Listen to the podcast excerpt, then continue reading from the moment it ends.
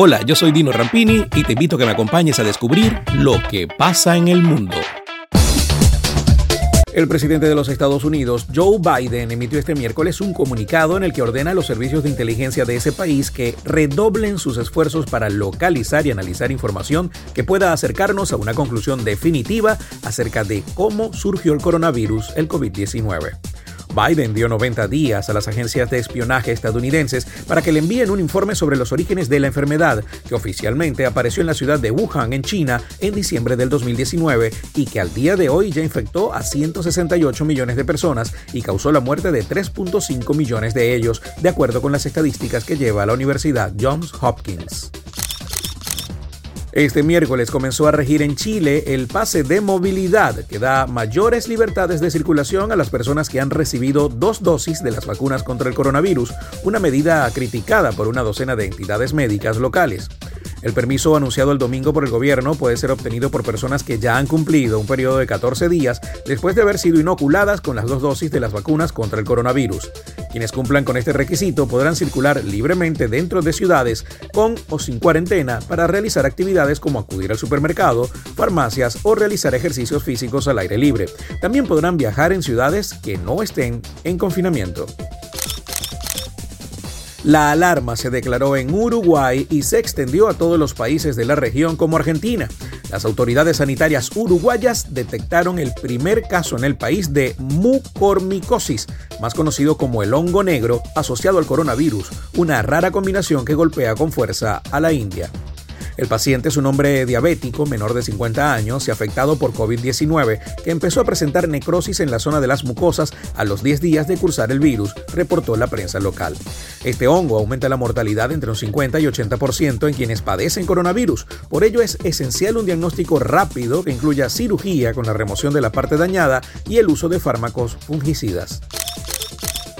Ocho personas murieron en un tiroteo este miércoles en instalaciones ferroviarias de la ciudad de San José, en California, informó la policía local, en el último caso de violencia mortal derivado del uso de armas de fuego en Estados Unidos.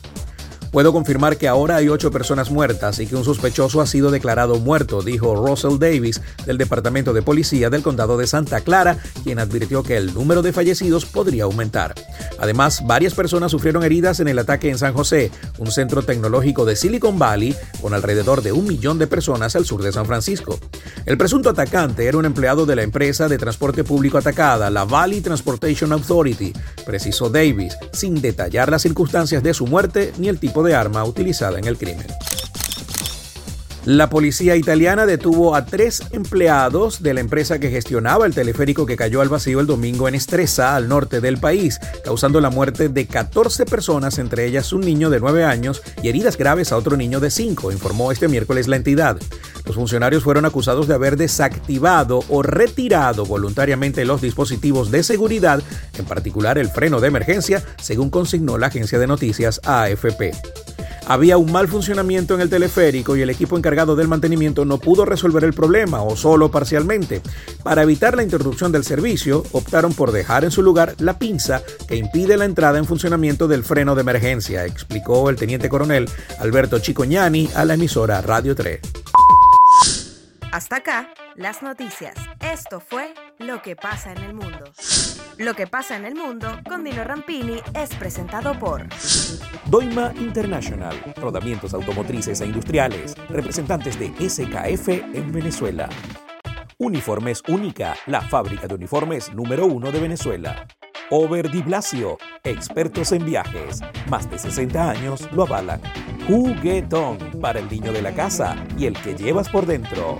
Publiaviso, publicidad exterior, desarrollo e instalación de su imagen corporativa. Autoval, todo para tu vehículo, especialistas en tren delantero.